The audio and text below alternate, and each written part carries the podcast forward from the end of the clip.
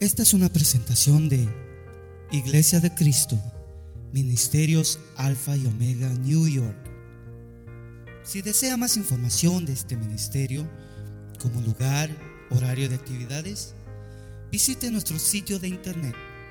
La dirección es ayoni.org. A Y O N Y.org.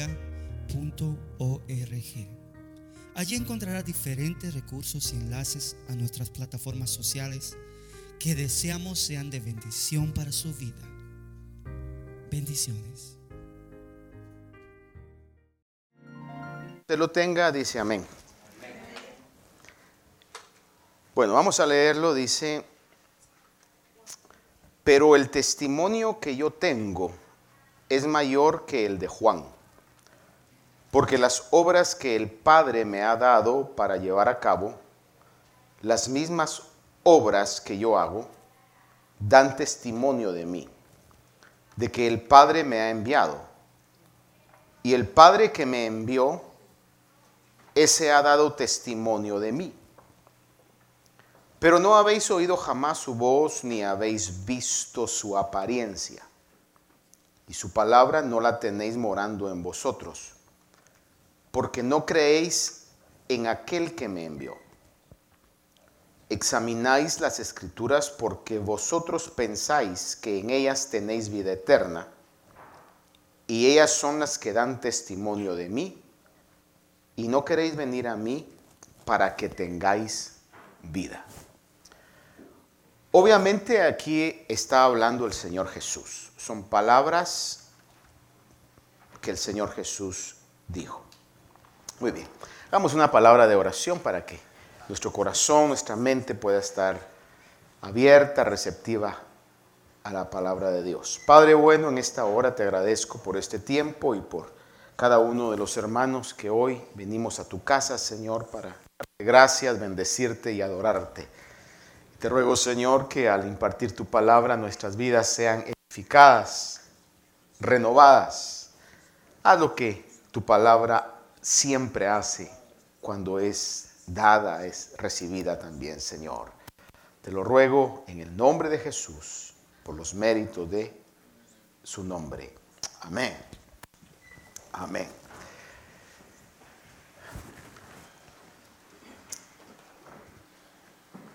En este pasaje que leímos, quiero notar algunas palabras que considero claves. Una de ellas es testimonio y otra es vida eterna o vida. Hace dos domingos, si no me equivoco yo, hablaba acerca de que el objetivo de la Biblia, desde Génesis hasta Apocalipsis es presentar a Jesús en diferente faceta, diferente característica. Y le leía una lista de un estudio bastante exhaustivo que alguien hizo, donde en cada libro podemos encontrar la persona de Jesús de diferente manera, desde el Génesis hasta el Apocalipsis. Y le decía que no solamente de una manera, sino que en el libro lo podemos encontrar de muchas maneras, pero yo le decía, hay una que quizás sobresale en cada libro. ¿Cuál es el centro del mensaje de la Biblia?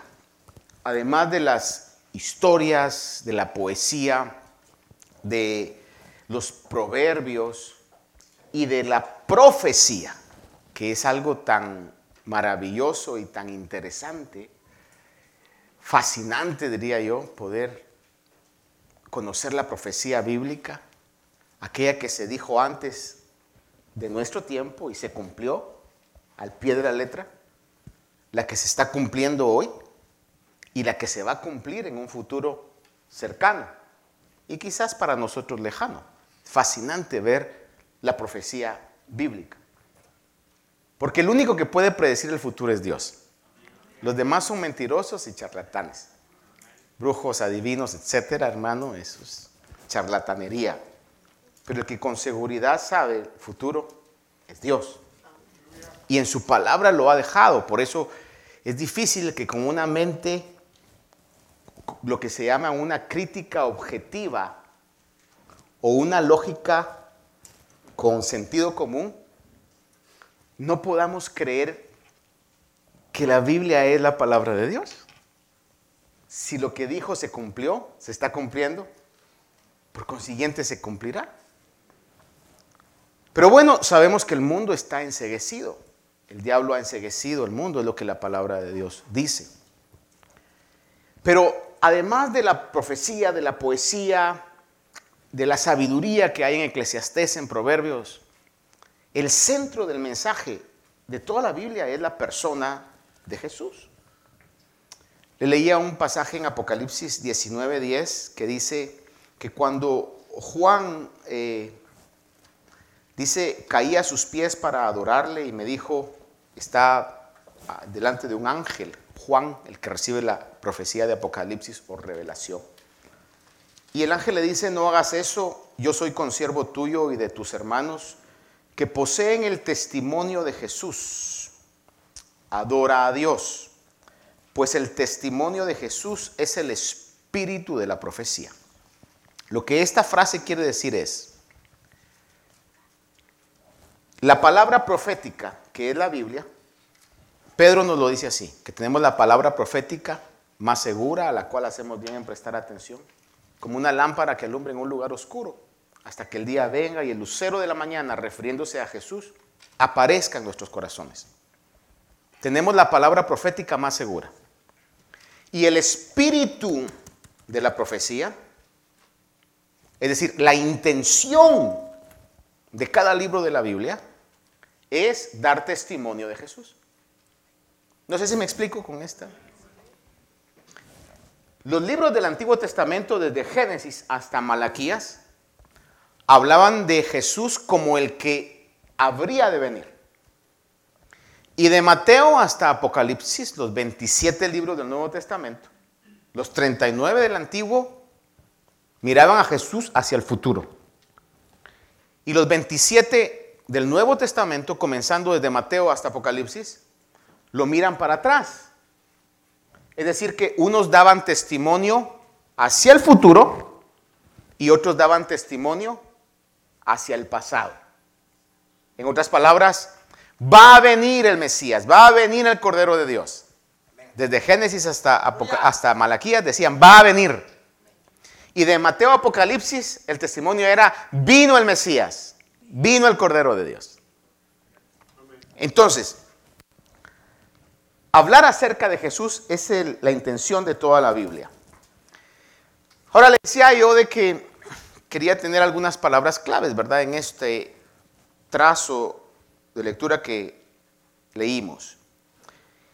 Y en lo que leímos acá podemos ver que Jesús hizo obras, y cuando habla de obras, habla de obras milagrosas, cosas extraordinarias, cosas inexplicables, cosas que solamente Dios puede hacer.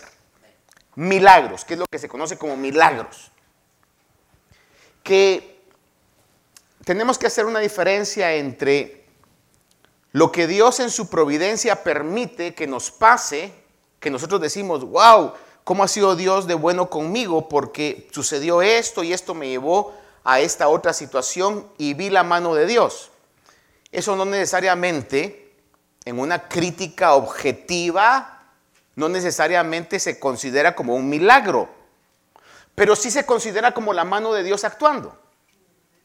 Por ejemplo, si yo tengo una enfermedad sin cura y Dios utilizó médicos y medicina para que me curaran, eso no es un milagro teológicamente hablando, pero sí es la mano de Dios puesta sobre mi vida.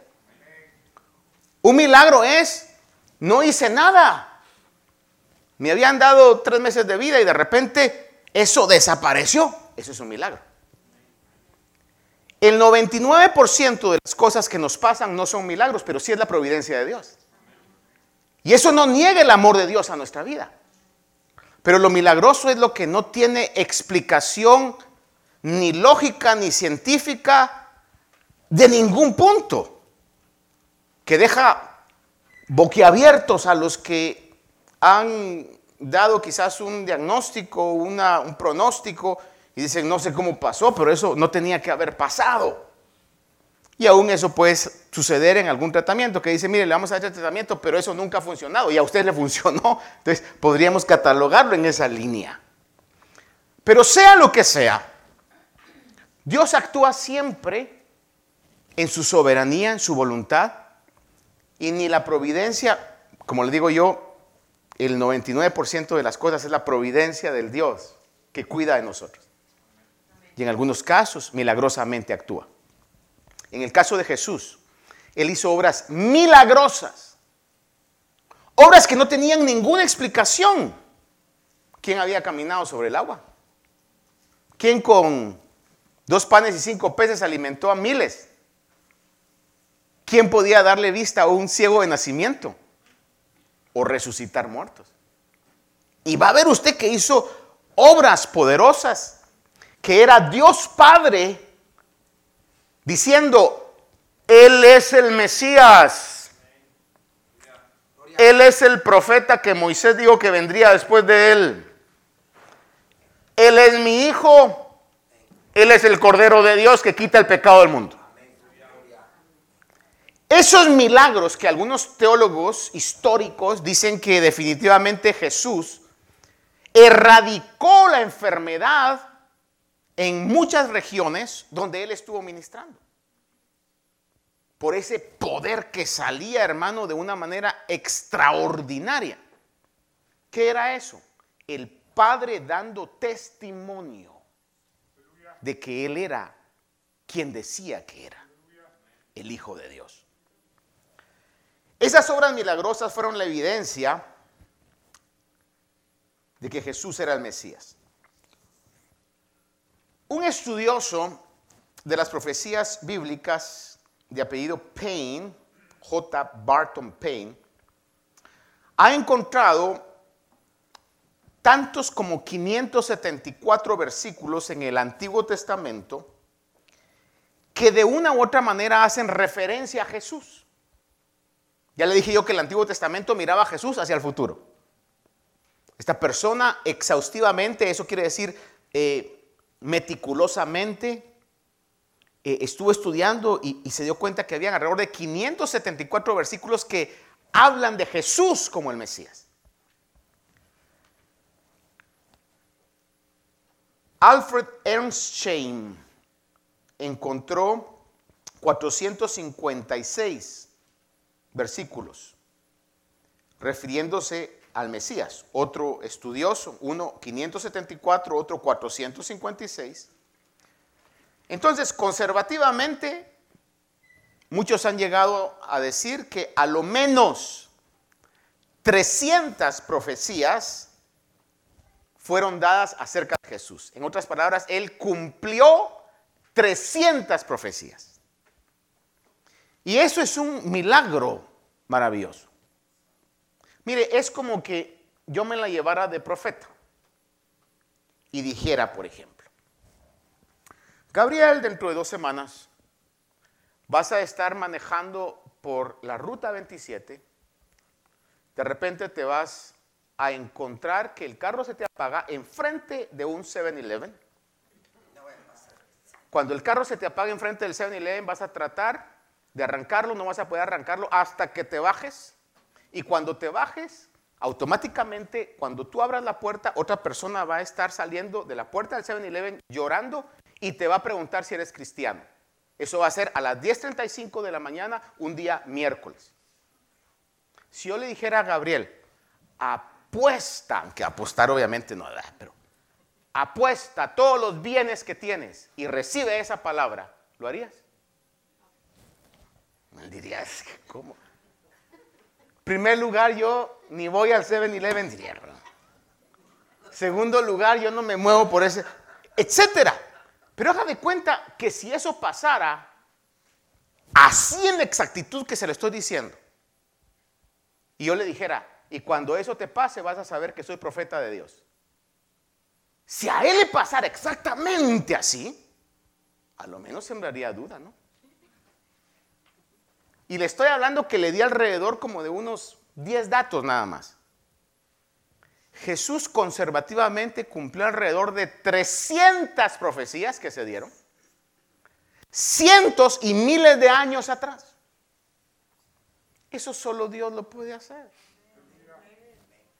No hubo un diseño de decir, eh, vamos a estar en este lugar para que se cumplan las profecías y nada de eso, sino que fue Dios el que maneja la historia de una manera exactísima, la cronología de una manera exactísima, la que ya tenía eso, como dijo aquel cómico, fríamente calculado. Entonces, como un paréntesis, déjeme decirle, el día que usted abrió su corazón para recibir al Señor, sean cual sean las circunstancias, según lo que la Biblia dice, es a los que antes conoció, a estos también, a los que antes conoció, los predestinó a ser conformados, llamó. Hermano, usted y yo estábamos en la mente y el pensamiento de Dios. Es para que estemos hiper agradecidos a Dios por su misericordia.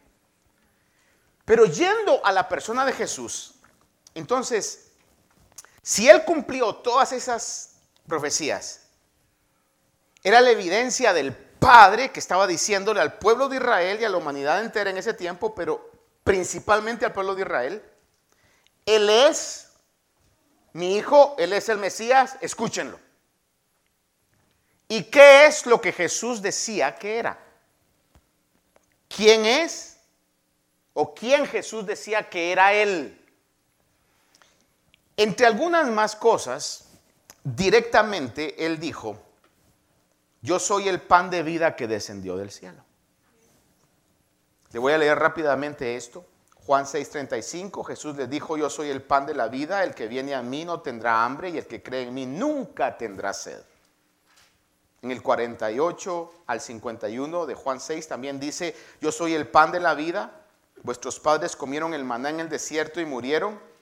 Este es el pan que desciende del cielo para que el que coma de él no muera. Yo soy el pan vivo que descendió del cielo. Si alguno come de este pan, vivirá para siempre, y el pan que yo también daré por la vida del mundo es mi carne. Y ahí está hablando acerca del sacrificio que él iba a hacer en su carne para darnos vida eterna. ¿Quién decía entonces Jesús que era? ¿Quién el Padre quería que el mundo pudiera recibir y pudiera comprender que Jesús era? El pan de vida, que da vida eterna. Jesús, el pan lo que hace es que satisface, ¿verdad? Cuando tenemos hambre, no necesariamente pan, ¿verdad? Pero comida es representativo de comida. La comida nos satisface. El único que puede satisfacer la necesidad espiritual del hombre, del ser humano, es Dios. A través de la persona de Jesús. El único o lo único que puede satisfacer nuestra necesidad emocional, espiritual, es tener una relación real y verdadera con Dios a través de Jesucristo. No es a través de ningún otro, porque en ningún otro hay salvación, solamente en Jesús. Jesús entonces dijo, yo soy el pan de vida eterna. ¿Cuántos creemos hoy que Él es el pan de vida eterna? Segundo punto que Jesús dijo es, yo soy la luz del mundo. Siempre en Juan 8:12 dice, Jesús les habló otra vez diciendo, yo soy la luz del mundo, el que me sigue no andará en tinieblas, sino que tendrá la luz de la vida. La traducción lenguaje actual dice, tendrán la luz que les da vida. Jesús es el único que le da sentido, que le da dirección y le da motivo a nuestra vida. Andar en tinieblas es sinónimo de andar perdido andar sin dirección, no tener un objetivo claro en la vida. Cuando alguien, alguien anda en tinieblas, es porque no tiene un objetivo claro en la vida. Y el mundo entero diría yo que anda en tinieblas, sin ningún objetivo preciso de lo que es la vida. Y las cosas en las que se promueven para querer alcanzar el éxito de esta vida, llámese dinero, fama, fortuna, lo que sea, realmente llega un punto en que nunca satisfacerán ni van a traer un verdadero motivo que valga la pena en esta vida. Jesús es el único que le da sentido a nuestra vida. Por eso el apóstol Pablo dijo, para mí el vivir es Cristo. Y añade algo, y el morir. Hermano, en, en este camino no podemos perder. Es ganancia tras ganancia. Vivimos para Cristo y si morimos, mucho mejor. Tercer punto que Jesús dijo es, yo soy la puerta de las ovejas. Juan 10 del 7 al 9 dice, entonces Jesús les dijo de nuevo, en verdad, en verdad os digo, yo soy la puerta de las ovejas. Todos los que vinieron antes de mí son ladrones y salteadores, pero las ovejas no les hicieron caso. Yo soy la puerta. Y si alguno entra por mí será salvo y entrará y saldrá y hallará pasto. Cuando habla el Señor y dice, yo soy la puerta de las ovejas, del redil de las ovejas, obviamente está hablando que el redil era el lugar donde las ovejas en la noche entran para ser protegidas. En otras palabras, en una aplicación a nuestra vida, yo diría, el único que puede darnos una protección real es tener una relación con Dios a través de Jesús. Una protección real. Saber que mi vida está en las manos de Dios. Y que aún las cosas que aparentemente son malas, Romanos habla y dice, a los que aman a Dios, todas las cosas obran para bien, aquellos que son llamados conforme a su propósito. Sabemos que estamos en las manos de Dios. Una protección real. Yo le he contado esto porque me llegó, creo que no me lo puedo sacar de mi mente. Pero nos contaban en un lugar por ahí de una persona que no salía nunca de su casa, no dejaba su casa sola. Y cuando salía, dejaba las luces prendidas o la televisión, cerraba la puerta y decía, abuelita, vengo. Al rato, ¿qué, quiere? Ah, yo le traigo ese pan que le gusta, está bueno. Y queso también, ah, no hay problema. Y mentiras, no había nadie. Porque tenía un temor todo el tiempo que se le fueran a entrar a su casa. Alguien me dijo que un día le dijo, mire, tenga cuidado porque le van a echar a la policía diciéndole que esa señora nunca sale de ese lugar. Con mucha razón, diría yo, ¿verdad? El único que nos da una, no sensación, sino que una garantía de protección es una relación con Dios a través de Jesús. Y no solamente una protección material o física, sino una protección espiritual. Tiempo atrás me preguntaba alguien, me decía, pastor, ¿cree en la brujería, en la santería? Y le digo, sí, porque la palabra de Dios prohíbe que nosotros estemos en ese, eh, experimentando por curiosidad o lo que sea en eso. Hay fuerzas espirituales que se mueven. Pero creo que para los genuinos cristianos eso queda anulado totalmente. A menos que alguien abra puertas y eso haga que hayan influencias de eso. Pero si usted anda en el camino de obediencia, el diablo podrá hacer como el dicho que decimos, perro que ladra, no muerde. Por eso dice, el diablo anda como león rugiente. Mientras no demos lugar, podrá rugir, podrá rugir, podrá rugir, pero no va a pasar. Ahora, si abrimos puertas, entonces eso puede suceder. Pero mientras estemos en el redil, podrán venir ataques de los que quieran venir, pero el Señor es nuestra verdadera protección.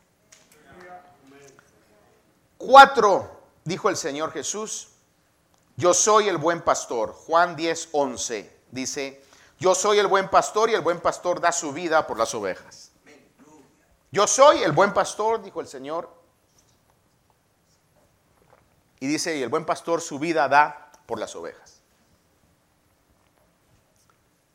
Jesús nos dio la mejor demostración del genuino amor. Porque ¿quién va a dar su vida por alguien que no le interese, que no le importe o que no ame? Si yo le pregunto a los padres acá si han dado su vida por alguien, creo que aunque ustedes dijeran, mm, voy a pensar, voy a pensar, creo que todos los días lo hacen. Salen a trabajar por su esposa, sus hijos, se esfuerzan, están dando su vida por aquellos a los cuales aman. Esa es la realidad. Y no digamos ya en una situación más crítica. Si no me equivoco con el dato, porque ahorita me viene. En Italia, siglos atrás, hay un volcán que se llama Vesubio,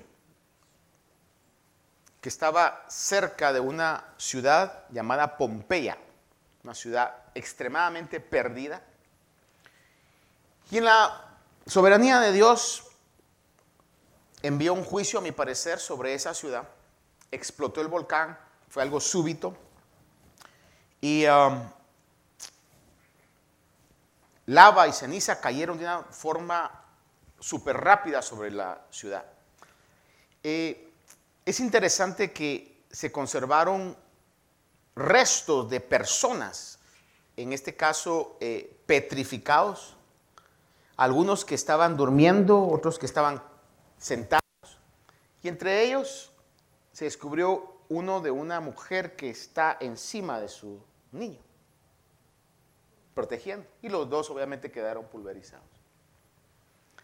Dando a entender que esa madre, me imagino yo, estaba protegiendo con su vida a su hijo. Creo que en el instinto maternal eso es automático, es normal. Porque es la demostración del amor. Y Jesús dice que dio su vida. Y si vemos el pasaje de Juan 3:16, no podemos decir, bueno, Jesús sí me ama, pero el Padre quién sabe. No, dice, de tal manera amó Dios al mundo. No dudemos del amor de Dios. Que dio a su único hijo. ¿Usted cree que no le dolió al Padre enviar a su hijo para que muriera por un montón que no merecíamos ser salvos? Dios demuestra su amor para con nosotros, en que siendo aún pecadores, Cristo, dice la Biblia, murió por nosotros. Entonces, cuando Él dice acá, yo soy el buen pastor, es la demostración de que dio su vida de un genuino e indudable amor hacia nosotros. También dijo Jesús, yo soy la resurrección y la vida. Juan 11, 25 al 26. Jesús le dijo, yo soy la resurrección y la vida, el que cree en mí, aunque muera, vivirá, y todo el que vive y cree en mí no morirá jamás.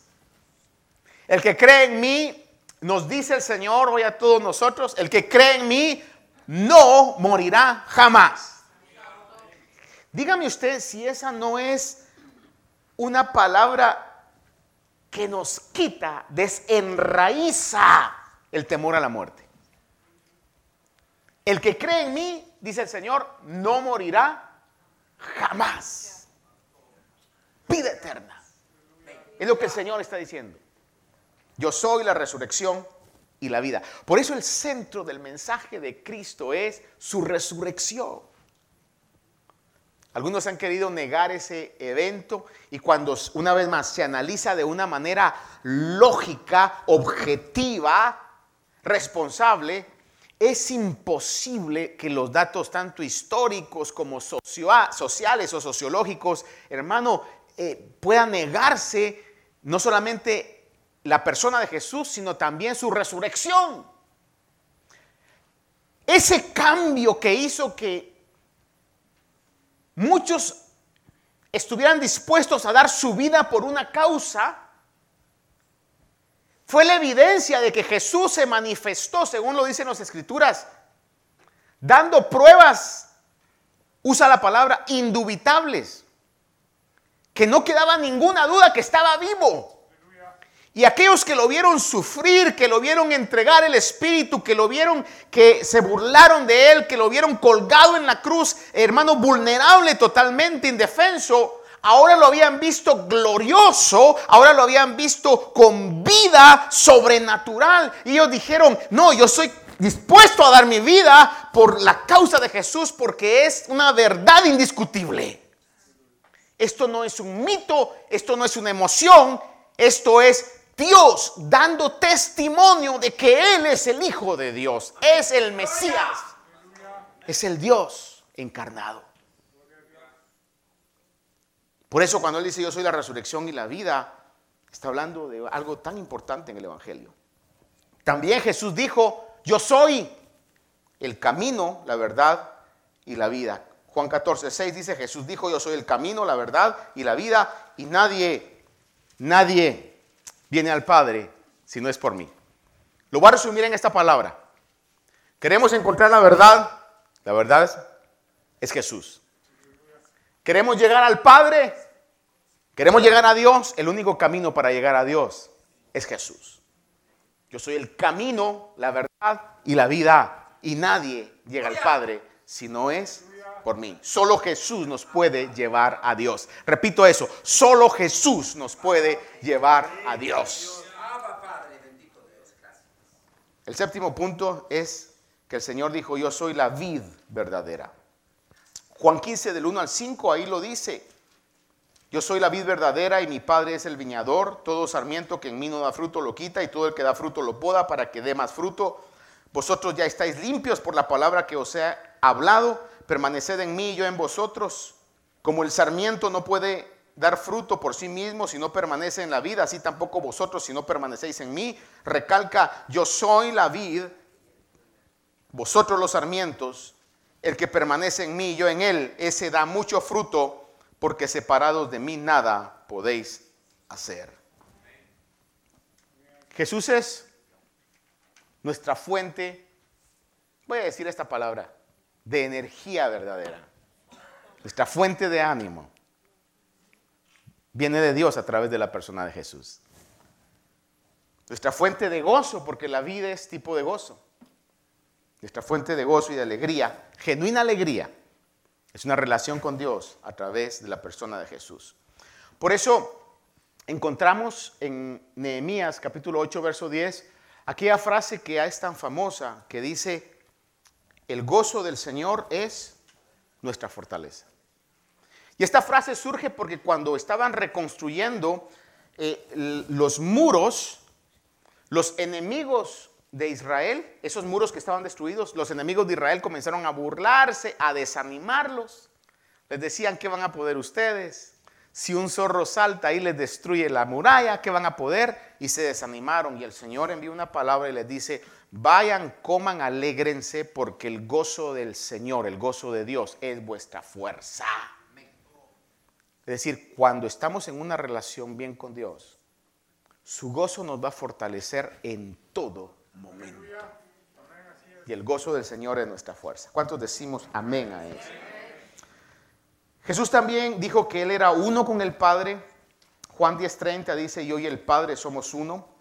El 17:22 dice, la gloria que me diste les he dado para que sean uno, así como nosotros somos uno. Y si es uno con el Padre, por consecuencia, es eterno. Juan 6:58 dice, Jesús les dijo, en verdad, en verdad os digo, antes que Abraham naciera, yo soy. Si Él es uno con el Padre, por consecuencia es eterno. Por eso Él dijo, antes que Abraham naciera, yo soy. Estaba hablando de la persona eterna, de la divinidad eterna de Él. Juan 14 del 10 al 11 le leo, dice, ¿no creéis que yo estoy en el Padre y el Padre en mí? Vea esa frase. Yo estoy en el Padre, dice, y el Padre en mí. Está diciendo, la divinidad de Dios la tengo yo. Las palabras que yo os digo no las hablo por mi propia cuenta, sino que el Padre que mora en mí es el que hace las obras. Oiga esto. El Padre que mora en mí es el que hace las obras.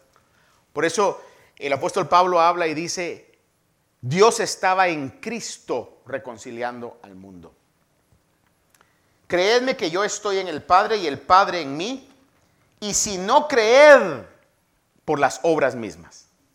Esas evidencias extraordinarias, milagrosas y algunas providenciales, pero la gran mayoría milagrosas que Jesús hizo, era el Padre dando testimonio, Él es mi Hijo, Él es el Hijo de Dios.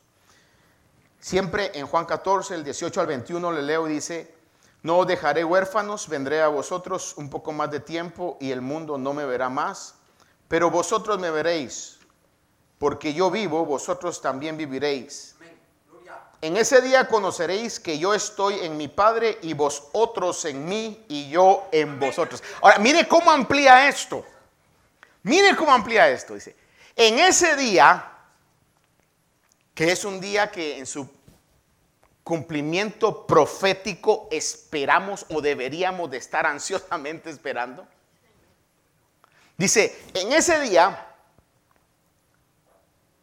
comprenderéis o conoceréis que yo, dice Jesús, yo estoy en el Padre y vosotros en mí y yo en vosotros.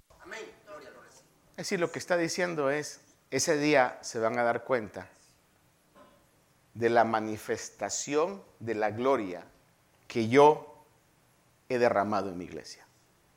Porque Cristo es la cabeza y nosotros somos el cuerpo de Cristo. El que tiene mis mandamientos y los guarda, ese es el que me ama, y el que me ama será amado por mi Padre, y yo le amaré y me manifestaré a él.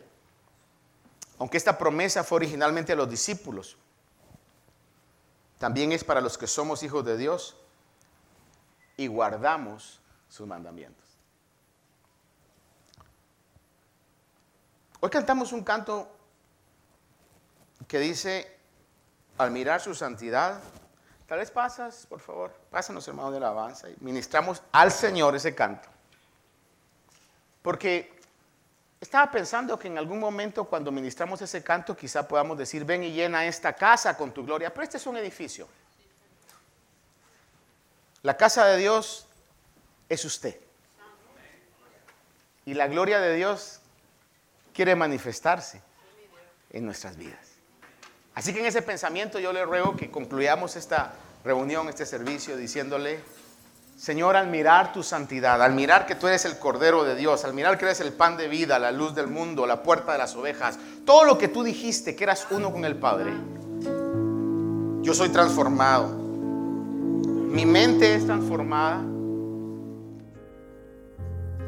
Esperamos que esta meditación haya bendecido su vida. Si desea más información de este ministerio, como lugar, horario de actividades, visite nuestro sitio de internet. La dirección es ayoni.org. A Y O N.